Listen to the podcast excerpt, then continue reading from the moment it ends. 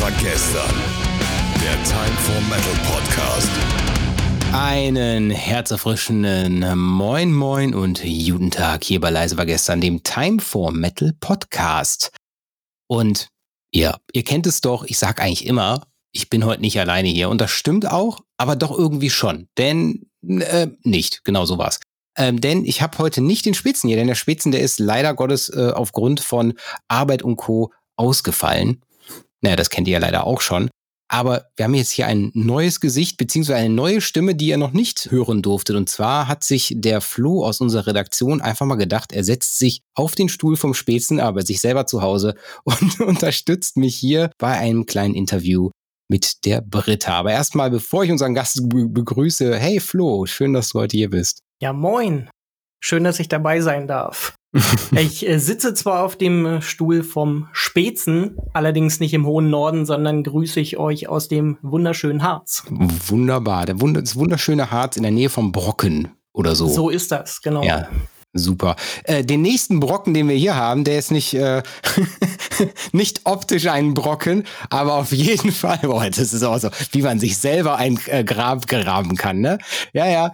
Ähm, den nächsten Brocken, den wir hier haben, der ist musikalisch. Und zwar haben wir die Britta Görzer mal hier. Hi, liebe Britta. Moin Kai, moin Flo. Also das ist ja die schönste Ankündigung überhaupt. Britta, aka Brocken Elchkuh.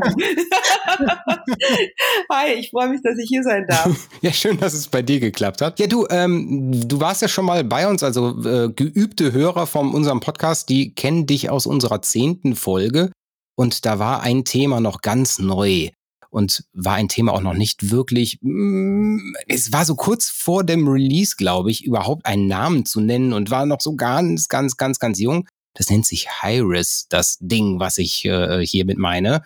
Erzähl mal gerade, wer oder was ist Hyres? Hyres ist ähm, eine Band, in der ich äh, singen darf, beziehungsweise schauten, growlen und screamen. Wir machen Melodic Death Metal und ja, haben uns quasi in der Pandemie gegründet. Entstanden ist die Band aus ähm, vier ehemaligen Mitgliedern der Band Dawn of Disease. Die Instrumentalisten haben eine neue Band gegründet und mich gefragt, ob ich gerne dort die Sängerin sein möchte. Da habe ich ja gesagt und jetzt sind wir eine Band. Und wir haben jetzt gerade in der letzten, also am 25. Juni haben wir unser erstes Album rausgebracht. Das ist bei Napalm Records erschienen und das Album heißt Solitary. Also eine ganz junge Bandgeschichte und erst ein Gig, ein Streaming-Gig. Wie passend für eine Band, die sich in der Pandemie gründet. Ja, auf jeden Fall ähm, da der Flo nämlich äh, die, die Ehre auch hatte, sich das neue Album schon mal anzuhören und auch bei uns eine Rezension darüber geschrieben hat, ist, passt es ja so perfekt, dass der Flo auch heute hier ist. Flo, hast du da mal ein, zwei Dinge, die du aus dem, äh, aus deiner Rezension erzählen kannst? Aus meiner Rezension erzählen kann. Ja. Das ist immer schwierig. Also erstmal herzlichen Glückwunsch zu eine Woche Solitary Danke. an Britta und den Rest. Ähm, ja, also das Album kann man einfach mal so sagen, hat mich kalt erwischt. Ich bin wirklich nicht derjenige, der sich aus unserem Pool an äh, Material immer Melodic Death rauspickt. Äh, aber das Ding hat mich wirklich kalt erwischt und äh, ich muss mich fast dafür entschuldigen, dass ich nur 8,6 Punkte gegeben habe im Nachhinein, weil das Ding läuft jetzt bei mir seit einer Woche äh, jeden Tag rauf und runter. Es hätten mehr sein dürfen. Ja, also aus meinem Review erzählen. Ähm, was mir auf jeden Fall aufgefallen ist, ist, dass dein stimmliches Spektrum größer ist als bei deinen alten Bands Cripper und Critical Mass. Ich weiß nicht, ob du mir da zustimmen würdest, aber das ist das, was ich immer mal wieder in jedem Absatz irgendwo aufgreife. Du flüsterst, du schautest, du growlst um dein Leben so ungefähr. Und äh, ist mir vorher noch nie so aufgefallen.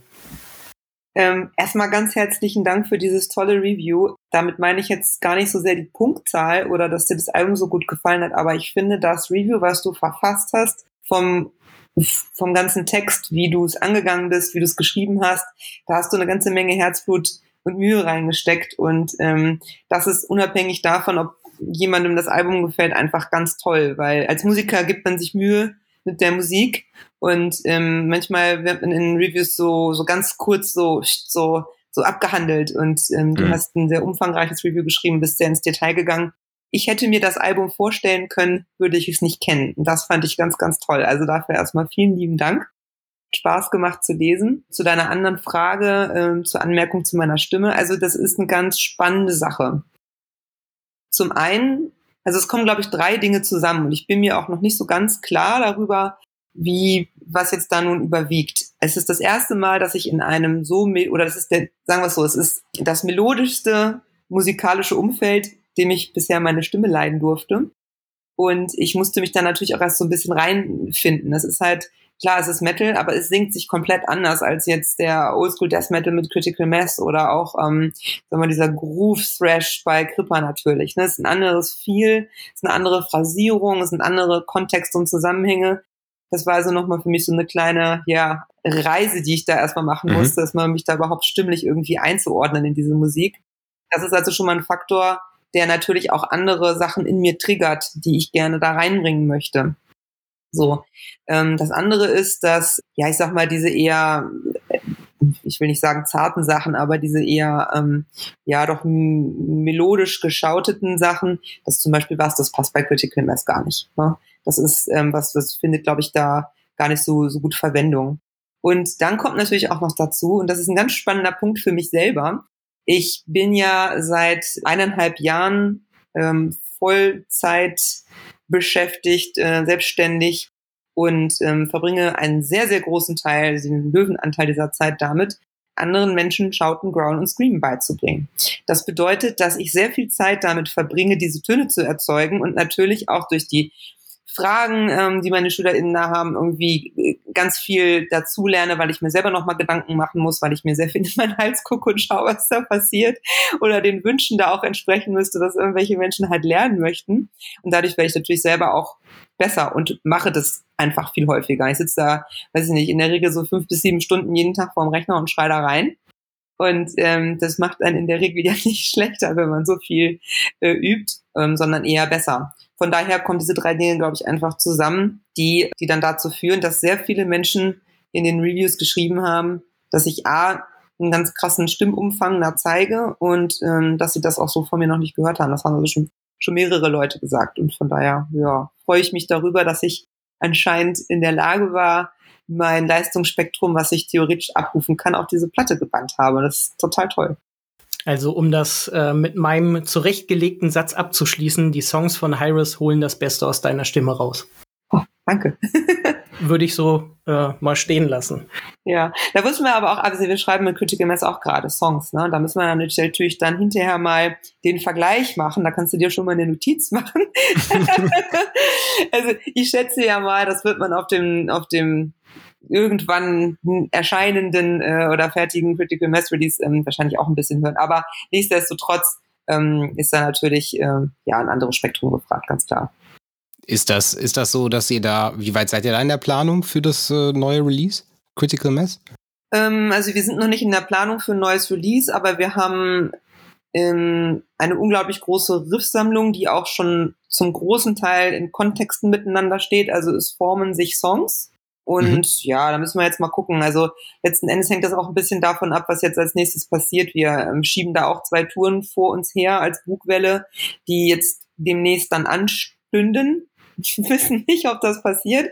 Und je nachdem, ob wir im Herbst dann on the road sind oder nicht, äh, wird dann im Herbst irgendwas finalisiert oder halt eben dann im Frühjahr. Also das ist alles so eine ganz vorsichtige Schätzung jetzt. Ne? Man weiß natürlich nicht, wie einen dann die, die Muse da küsst auch. Aber ähm, wir haben jetzt am Dienstag zum Beispiel wieder geprobt und an Songs weitergefeilt und das ähm, nimmt langsam konkretere Formen an. Sehr schön.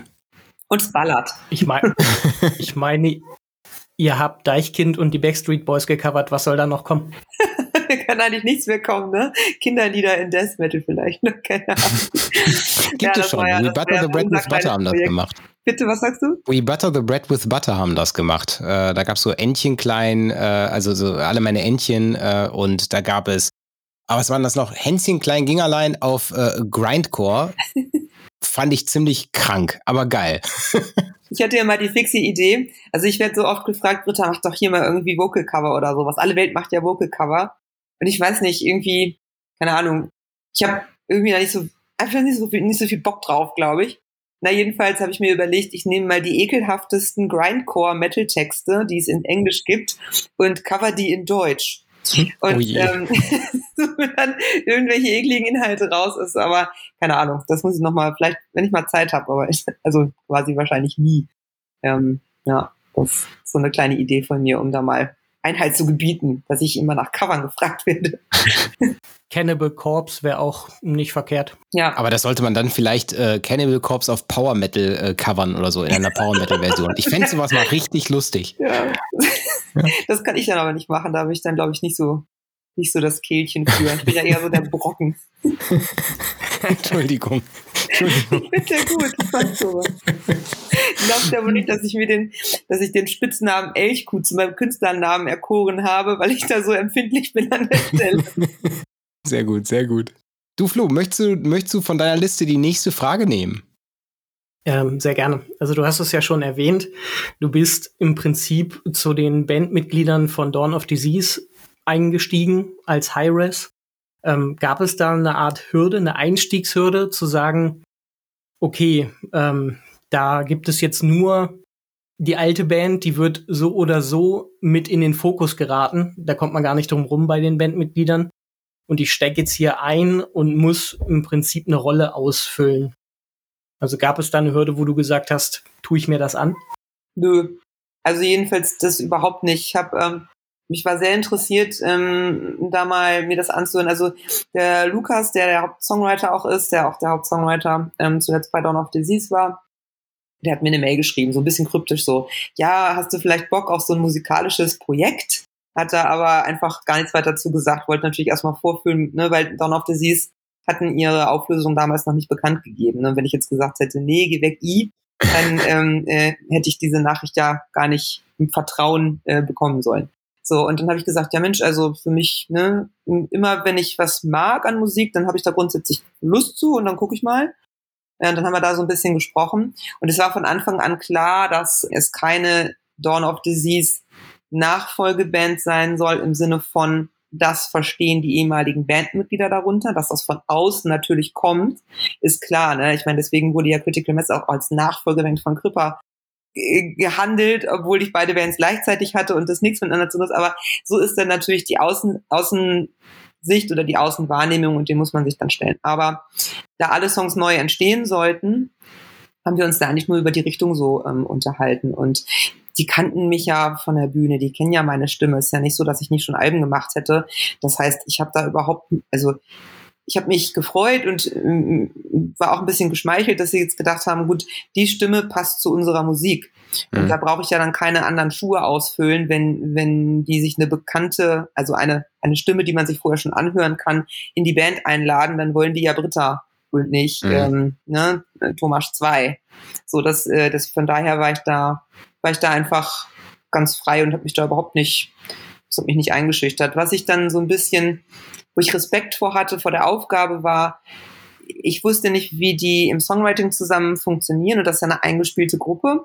Also mir mhm. war zum Beispiel von Anfang an nicht so hundertprozentig da, dass ähm, ähm, der Lukas wirklich die ganzen Songs schreibt, ähm, dann Matthias dazu kommt und den Drums macht und ich dann quasi als Nächste schon dran bin und ähm, dann meine Lyrics da draufsetzen darf. Und da dachte ich so, hm, mal gucken, wie, welche Rolle ich da ausfüllen darf, wie kreativ ich da auch frei sein darf und so, weil der Lukas hatte bei Dawn of Disease auch die Texte geschrieben, wenn ich das ähm, äh, richtig verstanden habe. So nehme ich dem jetzt was weg, wenn, wenn ich jetzt die Texte schreibe, so das waren eigentlich eher so die Sachen, aber das auch, hat sich auch alles dann ganz schnell im Wohlgefallen aufgelöst, weil ich habe einfach gesagt, ich möchte die Texte schreiben. Dann hat Lukas gesagt, Yippie, ich muss keine Texte mehr machen. und ähm, hat dann noch so ein paar Ideen geliefert und das, also es flutschte. Es war eine der unstressigsten Songwriting-Phasen für ein Album, die ich, glaube ich, je gemacht habe, obwohl der Zeitraum von zehn Monaten noch recht knapp bemessen war. Aber es fühlte sich nur an wie, oh Gott, oh Gott, oh Gott, hoffentlich schaffen wir das, aber am Ende war es dann unstressig. Ja, da hast du jetzt zum Schluss genau den Punkt erwähnt, auf den ich hinaus wollte. Ob du überhaupt noch eine Rolle gespielt hast äh, im Songwriting-Prozess sozusagen. Ähm, Im Songwriting-Prozess als solches ähm, nicht, wobei es natürlich schon, wenn, wenn ich dann dieses Demo bekommen habe und dann meine Lyrics drauf gemacht habe, dann ergibt es sich manchmal so, ne, dass ich dann sage, Mensch, könnte der Part nicht ein bisschen länger sein oder könnte der ein bisschen kürzer sein oder können wir da irgendwie was hm. tauschen? Die Freiheiten gab es auf jeden Fall, ne? Aber das, was gemeinsam im Proberaum erjammt wird, wie zum Beispiel das bei immer der Fall war und auch oft bei Critical Mass so ist, das gibt's bei Hi-Res so nicht. Na gut, aber ich sag mal, das ist natürlich auch, ich würde jetzt mal situationsgeschuldet einfach mal drauf schieben, zumindest so würde ich es mir jetzt vorstellen. Ich sag mal, Corona sorgt ja auch dafür, dass dieses Jammen gar nicht so einfach gewesen ist, höchstwahrscheinlich, oder? Zum einen das, zum anderen aber natürlich auch, wir sind ja über Norddeutschland so verkleckert, wir wohnen ja nicht alle an einem Ort. Das heißt, wenn wir ähm, proben, dann proben wir quasi schon, jeder hat seinen Stuff gelernt und hat den drauf und dann kommt man nur noch zusammen und übt das Zusammenspiel. Aber sich da jetzt zu Songwriting-Sessions zu treffen. Also ich wünsche mir für unseren nächsten Release, dass wir ähm, die Songs mal gemeinsam spielen, bevor wir ins Studio gehen und die so ein bisschen nochmal auf Live-Tauglichkeit, auf Übergänge und so nochmal checken, einfach um da so noch ein bisschen mehr gemeinsamen Vibe dann zu haben. Aber das, das wäre jetzt durch die Pandemie gar nicht möglich gewesen. Mhm. Wo du jetzt gerade von Live-Gig und Co. auch sprichst, ihr hattet jetzt gerade einen, ähm, hattest du ja auch eben schon erwähnt, den wohl ersten der Band, also auch Glückwunsch. Das war beim Metal Frenzy. Genau, bei der Streaming Edition. Mhm. Genau, bei Metal Frenzy selber hast du ja auch schon Vorgeschichte gehabt. Das haben wir in der ersten, in der ersten Folge mit dir ja auch schon mal erzählt, dass, dass du da auch moderiert hattest. Das, äh, wie war das denn dieses Jahr? War das anders? War es besser? War es schlechter? Ähm, es war von der Moderation her war ich nicht ganz so aufgeregt, weil ich es ja schon einmal gemacht hatte mhm. und da so ein bisschen mehr ein Gefühl dafür hatte, was kommt da wohl auf mich zu. Und ähm, ich fand, ähm, also das ganze Festival in diesem Jahr war noch ein Zacken cooler organisiert ähm, als im Jahr davor. Also man muss ganz ehrlich sagen, die Veranstalter und auch die Leute da von, von dem Nordsound Showroom, die haben sich wirklich ins Zeug gelegt. Es war draußen auf dem Außengelände so ein riesengroßes Backstage-Zelt aufgebaut, wo auch ein Festival-Catering ähm, war, also wo jemand wirklich gekocht hat und mhm. Brötchen geschmiert hat und so für die Bands und wo so kleine Lounges aufgebaut waren, ähm, dass die Bands sich dort aufhalten konnten.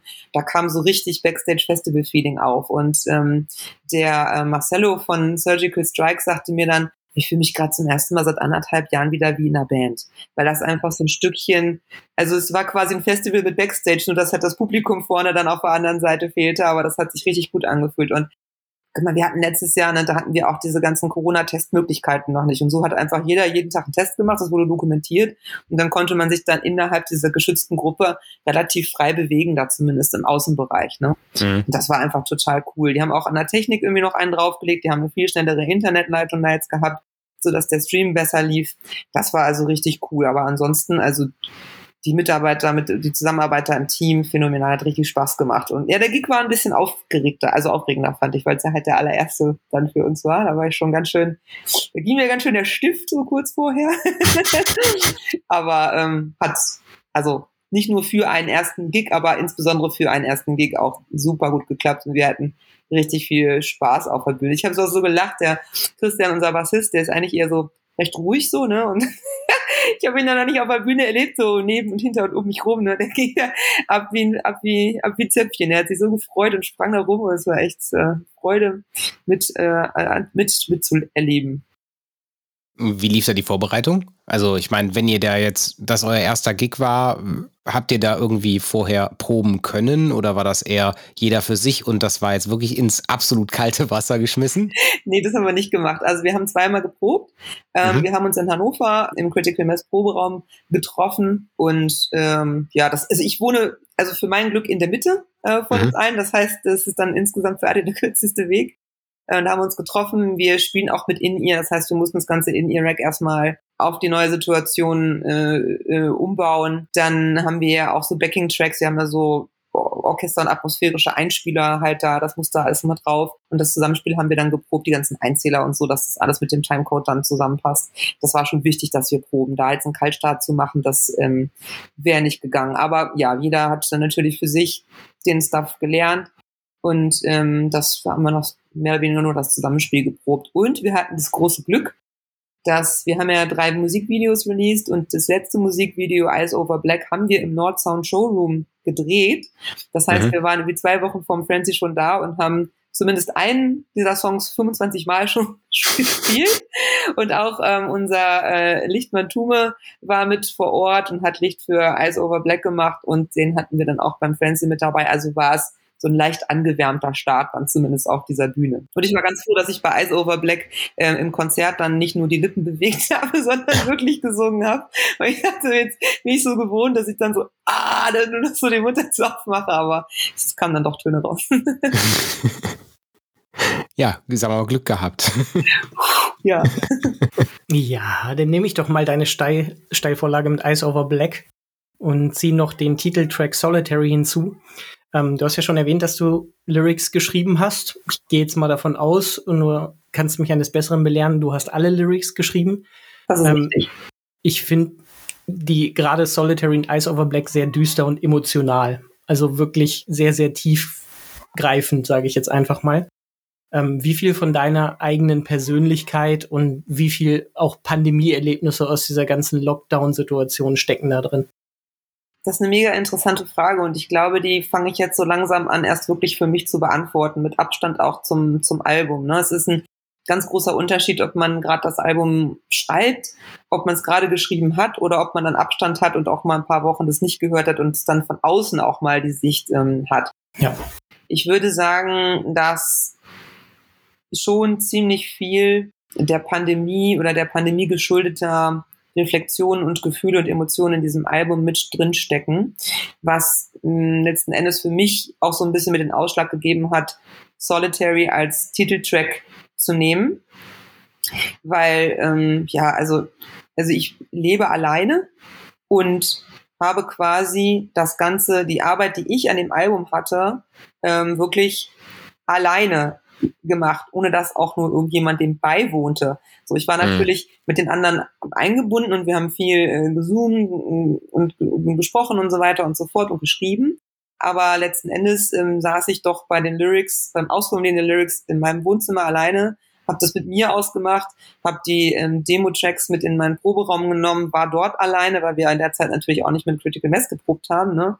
Und habe dazu dann die Phrasierungen entwickelt und habe da, da rumgeschrien Tag und Nacht habe dann ähm, alleine in meinem Home-Studio aufgenommen, habe dann alleine meine Vocals editiert, bevor es dann ans Studio ging. Also es war wirklich eine, eine Einzelleistung, wenn man, wenn man so will. So ging es den anderen natürlich auch.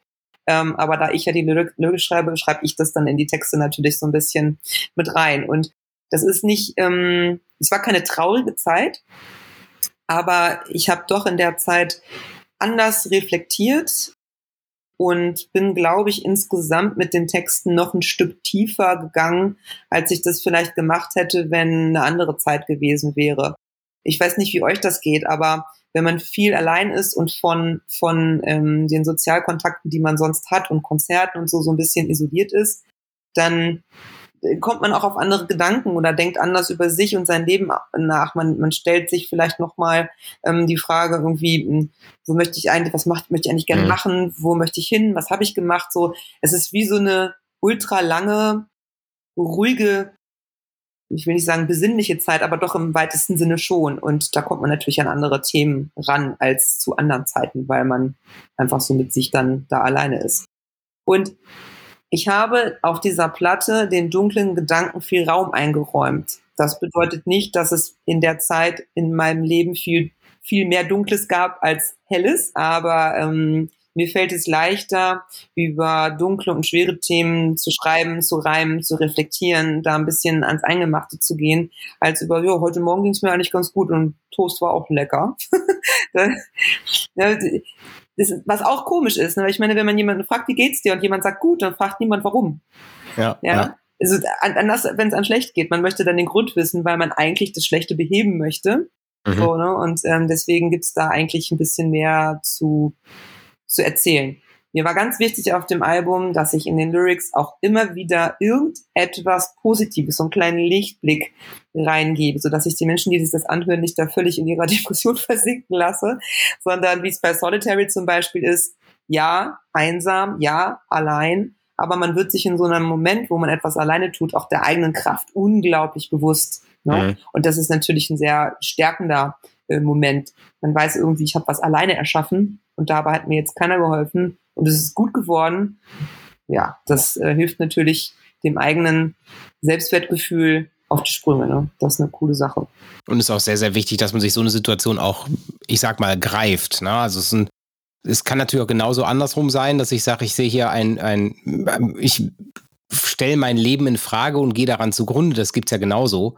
Und ich glaube, so äh, aus, aus eigener Erfahrung, wo du jetzt eben sagst, ob wir das auch kennen, ja, also ich würde das einfach mal reflektieren, sagen, ja, kenne ich. Ich habe den großen Vorteil, dass ich hier nicht alleine lebe und die, den Lockdown hier, ich sag mal, in Gesellschaft verbracht habe. Aber trotzdem ja, also die, die, die Frage selber, sich selber zu stellen, sagen, okay, was mache ich hier eigentlich, warum mache ich das und wo will ich eigentlich hin, heißt nicht, dass, dass jeder da, da so, ich sag mal, im klaren Kopf und positiv da rauskommt. Manche fallen halt auch in ein Loch.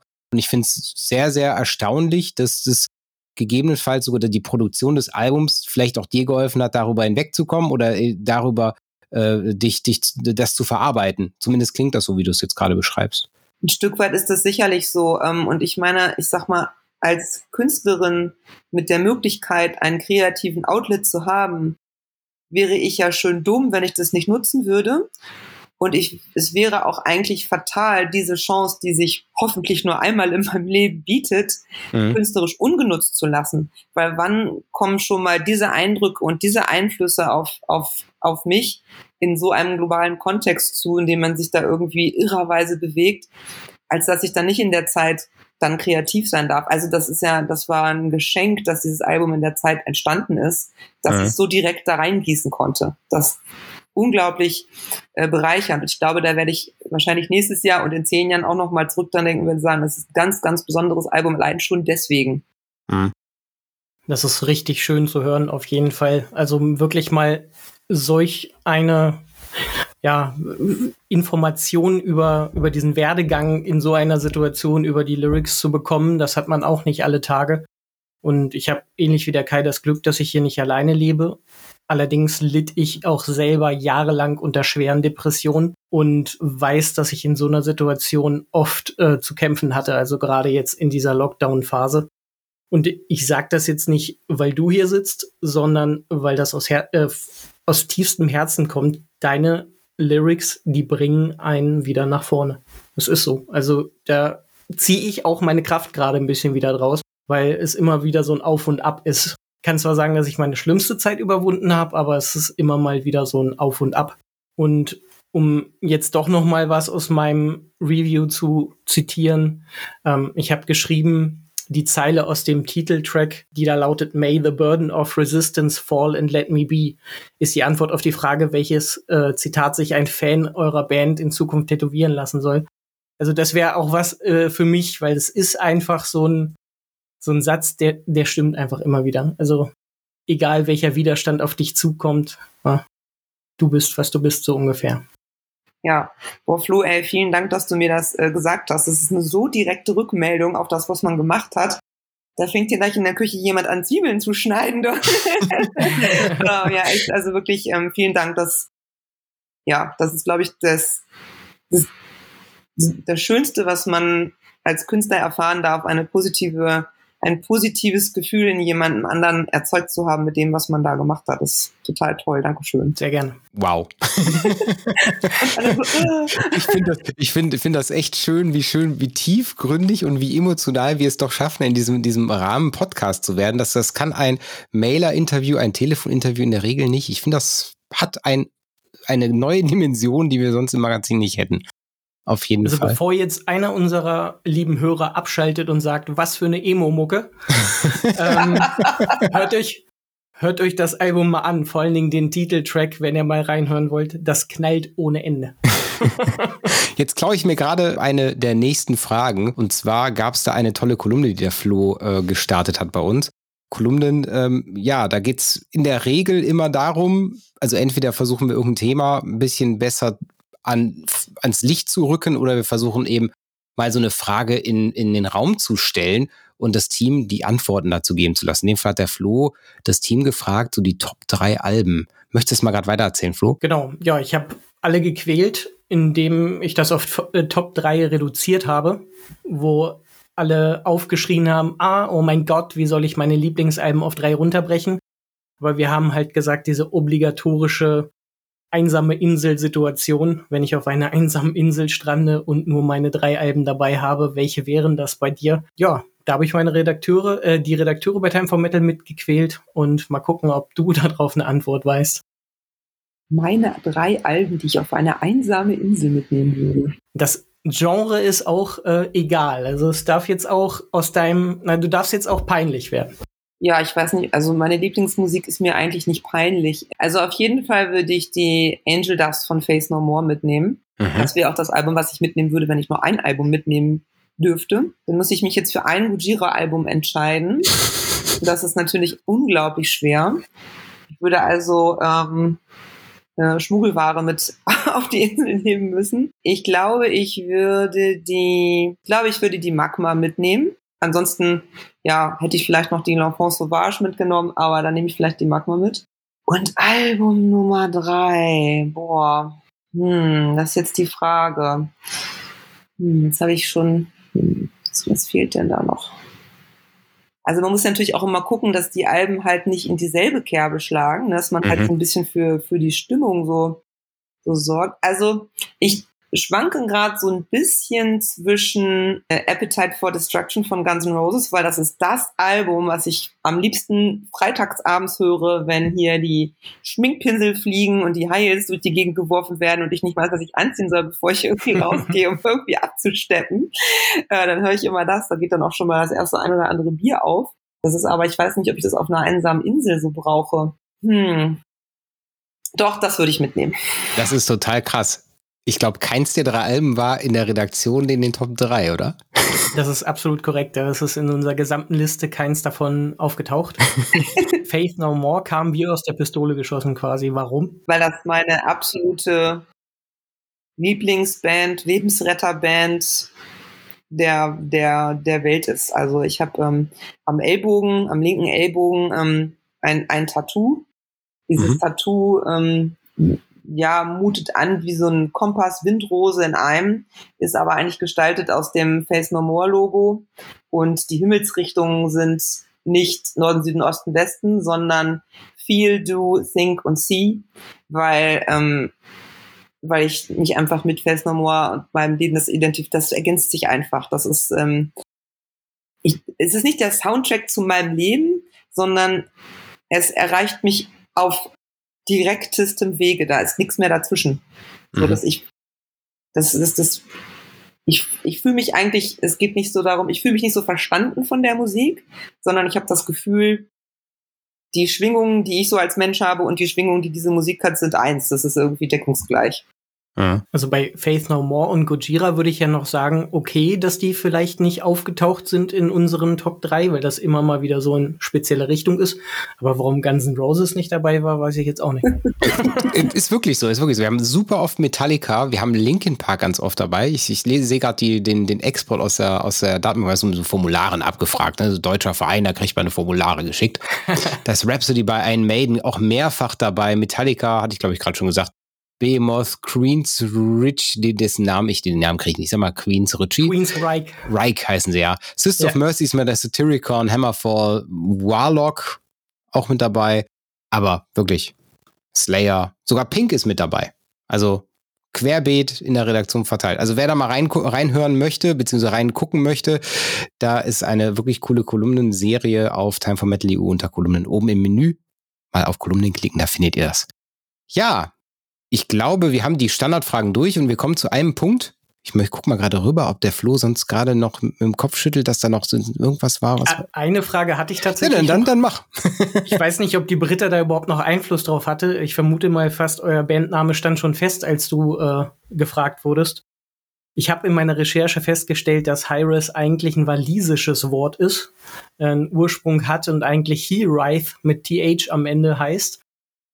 Hast du dazu eine Geschichte auf Lager oder hat einer aus der Band dir darüber irgendwas erzählt? Also der Bandname stand noch nicht fest, als ich dazu kam. Wir haben, oh, okay, ja. ich glaube, wir hatten einen Song fertig und haben den ähm, in der kurzen Phase des Nicht-Lockdowns im Sommer letztes Jahr ähm, dann geprobt. Danach dann beschlossen, jo, das passt, wir sind eine Band.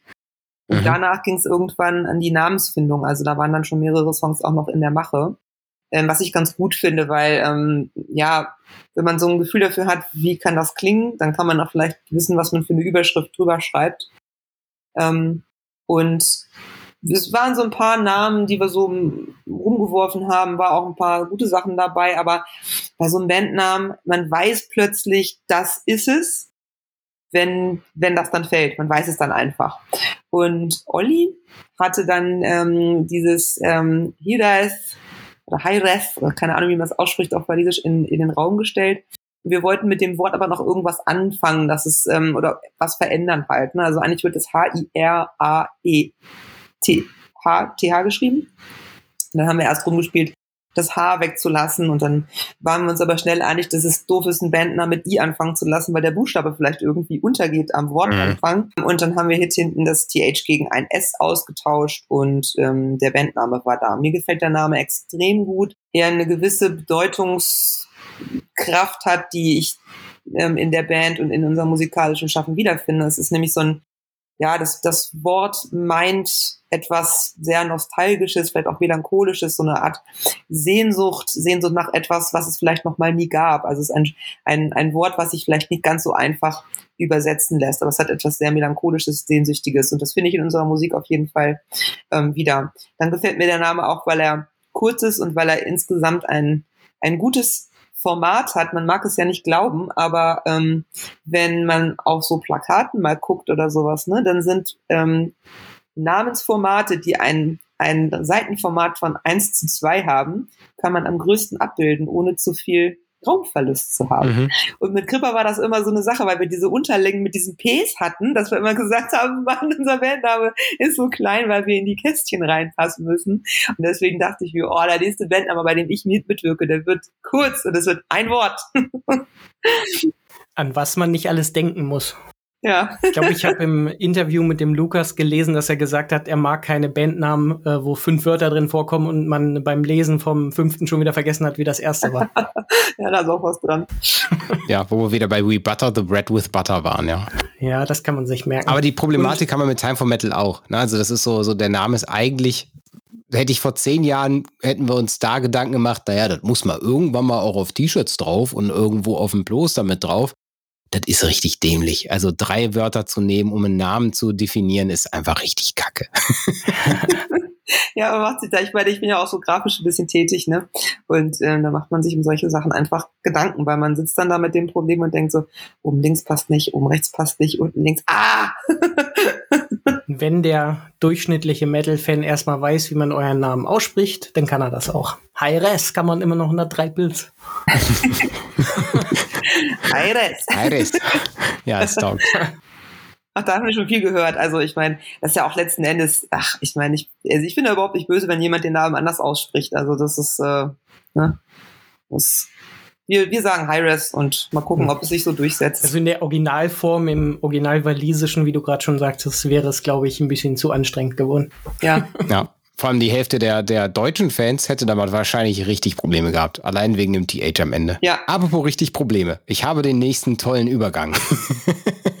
Diesmal leite ich nicht mit Brocken auf die Britta rüber, sondern ich leite mit dem richtig Probleme bekommen wir wenn wir nämlich nicht unser legendäres Themenroulette machen, was am Ende einer jeden Folge gehört. Und zwar kleine, kleine Anekdote, du kennst es, du kennst es ja schon, ne, Britta? Themenroulette? Ich glaube, ich habe es vergessen. Du hast es vergessen, oh mein ich Gott. Ich will erinnern. Okay, also Themenroulette ist ganz simpel, auch für die, die sonst uns nicht zuhören. Wir haben hier einen äh, ja, Zufallsgenerator, der auf Knopfdruck uns ein Thema rausschmeißt.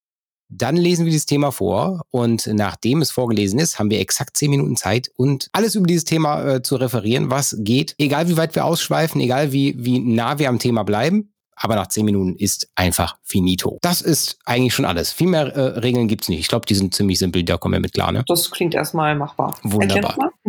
Soll ich nochmal? Nein, super. Ich würde dann einfach mal äh, hier den äh, Zufallsgenerator Generator, äh, starten.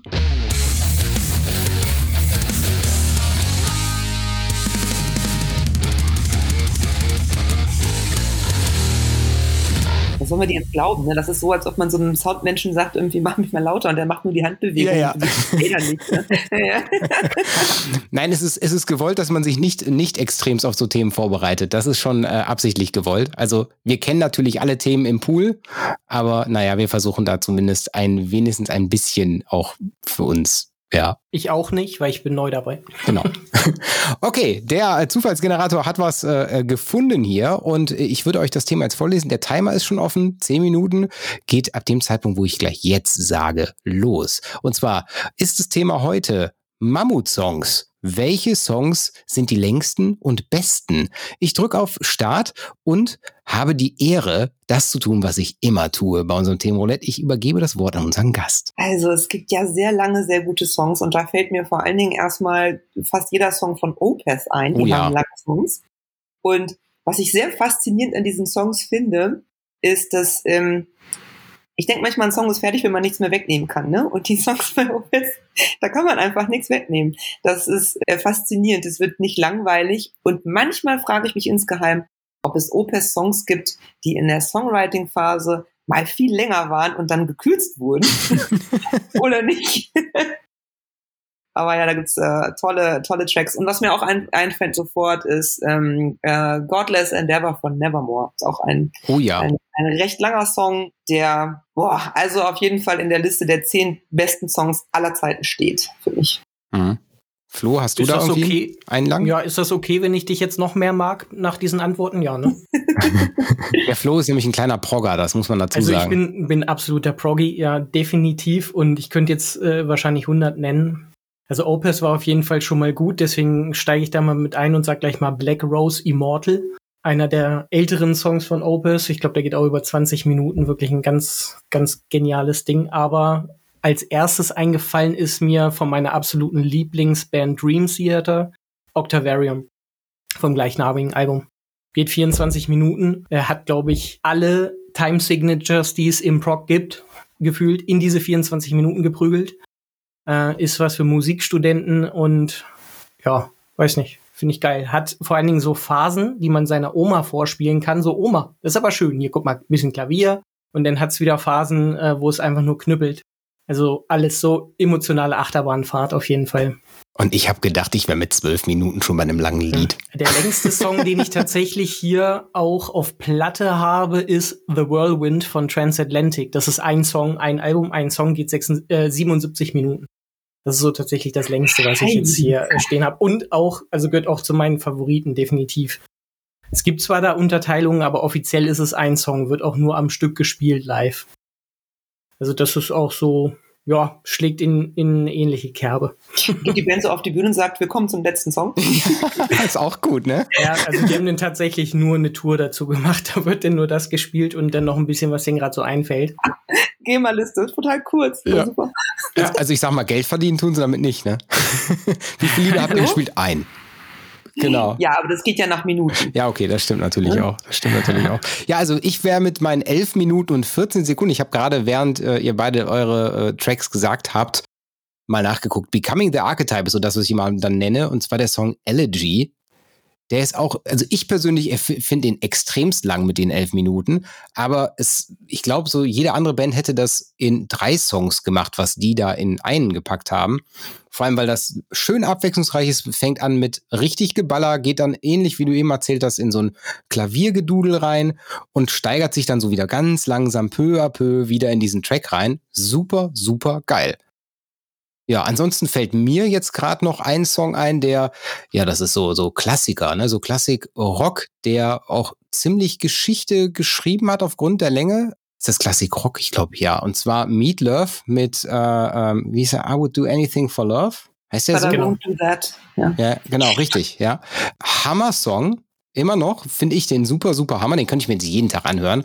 Aber es ist ein super krasser, krasser Song und der geht auch Ewigkeiten. Den haben sie doch für ein Fer fürs Fernsehen und für Radio richtig heftig runtergeschnitten. Dass der, dass der ja überhaupt gespielt werden konnte. Ich glaube, der war auch irgendwas mit, mit 12, 13 Minuten. Ich gucke grad mal nach.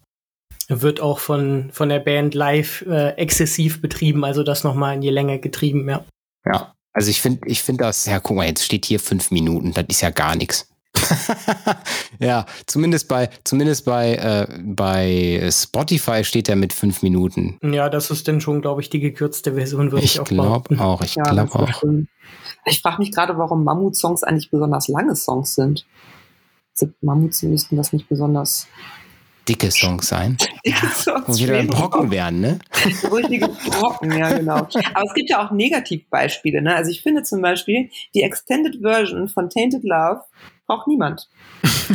nee, das braucht stimmt. einfach überhaupt niemand. Ja, das war denn früher auch so bei den ganzen äh, Popbands und Boybands, wo denn auf der Maxi-CD nochmal eine Extended-Version drauf war. Nö, die Radioversion hat auch gereicht. Ja, die Songs Minuten. wurden ja auch fürs Radio irgendwie geschrieben, Mhm. ne? Aber Genau. wenn dann so gar nichts mehr passiert, dann denke ich mir auch so, hm, hätte auch aufhören können, ne? Oder?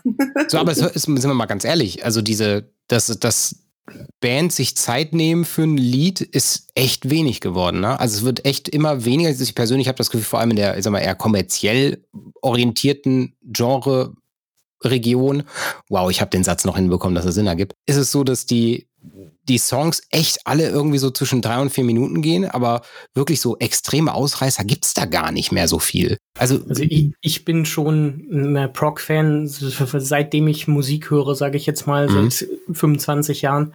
Und für mich war das immer ein Qualitätsmerkmal umgekehrt. Also mich hat es dann genervt, als ich dann so in den Power Metal und Death Metal eingestiegen bin, dass die Songs halt nur drei, vier Minuten gingen. Das hat mich richtig gestört. Mh. Also das war irgendwie äh, so, ein, so ein Abturner dabei, weil ich das gewohnt war, dass äh, Songs halt so lang gingen und ein Album nicht unter 70 Minuten.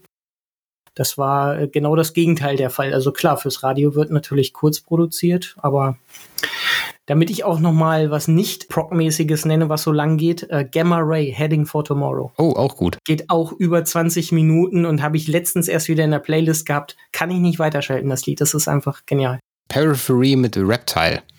Auch ein geiler Song. Man muss nur Periphery mögen. Also, das ist immer so eine Sache.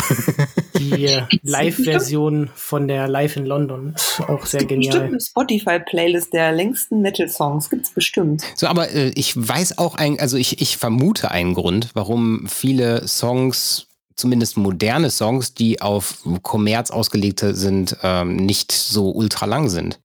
Weil es ist so, dass die, die, die, erstens, die Hörgewohnheiten ist halt bei vielen so, die hören eine Playlist und sagen skip, skip, skip, skip, skip, bis der eine Song kommt, der catcht und fertig ist.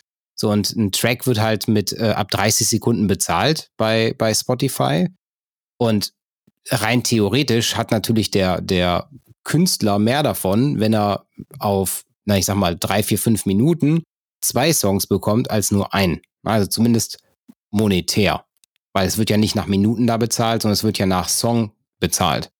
Und da könnte ich zumindest verstehen, warum man sagt, okay, man geht in der Produktion möglichst weit runter, dass man viele Tracks schafft in kürzester Zeit. Aber ansonsten wird das für mich, also verstehe ich es nicht. Ja, also verstehe ich nicht, was da. Meine Frau würde sagen, ist auch ein Autoradio-Ding. Sie fährt zehn Minuten zur Arbeit und sie könnte ja einen Proc-Song gar nicht hören in der Zeit. Geht ja gar nicht. einen Umweg fahren, noch einen Block fahren. Richtig, genau. Aber macht ihr euch beim, beim Songwriting eigentlich Gedanken darüber, wie lang der Song ist? Nee. Der Song ist dann fertig, wenn er fertig ist. Was ist denn dein längster Song, den du aufgenommen hast? Ähm, also es gibt, mit Krippe haben wir so einen Doppelsong gemacht, den wir immer zusammen performen. Der hat auf der CD einen Trackmark bekommen, weil er irgendwie, ja, so in zwei Themen unterteilt, unterteilt ist. Und das ist der Song God Spoken Prayer, Schrägstrich Cocoon, den wir als einen Track geschrieben haben. Mhm. Und ich weiß gar nicht, wie lang der ist. Der ist elf Minuten dann oder so zusammen. Mhm. Das würde ich sagen, ist der längste, das längste zusammenhängende Stück Musik, wie es beim Schreiben geschrieben wurde. Und das haben wir dann unterteilt, weil, ja, aus Gründen. Einfach, also, aber gibt es einen Wechsel in dem Song, aber der wurde als einen Song geschrieben, ja. Wenn du den, den längsten weißt, weißt du den kürzesten? Ähm, wenn wir jetzt mal so Intro-Songs weglassen, ist, glaube ich, das einer der ersten Kripper-Songs Shortcut mit unter drei Minuten, glaube ich, der kürzeste. Der heißt dann auch Shortcut, ist auch ganz gut. Tourn Tourniquet, Tourniquet. Tourniquet, Ja. ja. Der hat noch 2 Minuten 56. Shortcut, 2 Minuten und 12. ja. Ja. Das ist dann doch, doch schon, äh, doch, doch schon echt, ja, fix. Ja. Das war das erste Musikvideo, äh, was wir jemals gemacht haben. Die Diplomarbeit von unserem Gitarristen Jonathan. Mhm. Ach, Ja, und das war, dass der Song so kurz ist, wurde dann am Ende zu einer Mammutaufgabe. Jetzt schließen wir das gleich. Der hat es nämlich in seinem Diplom-Präsentationsraum an der, ähm, an der äh, Uni, wo er studiert hat, oder an der Fachhochschule, dann den ganzen Tag präsentieren müssen in der Ausstellung. Und da der Song ja so kurz ist, hat er ihn sehr oft gehört. Und die voll die. Ja, danach konnte er ihn auf jeden Fall. Ja, ja, ja, genau. Also ich glaube, er ist so, so ein bisschen gefangen in diesem Sound dann irgendwann. Und stopp, das waren die zehn Minuten schon. Ging fix. Ja, dann bin ich ganz ehrlich, sage ich vielen lieben Dank, liebe Britta. Vielen lieben Dank, lieber Flo. Ähm, das hat super funktioniert. Es gibt noch die eine Frage, die wir immer am Ende einer jeden Folge stellen. Jetzt mal gucken, ob du die auch vergessen hast, Britta. ja, ne? Ja. Die Frage ist, Frage ist, also wir, wir, wir geben ja immer damit an, dass wir äh, so viel Geld ausgeben im Jahr und einem großen Verwerter das Geld in den Rachen schieben, damit unser Zuhörer einen Outro-Song bekommt. Nein, wir zahlen GEMA und wir schenken dir unseren Outro-Song, so wie wir das bei jeder Folge machen.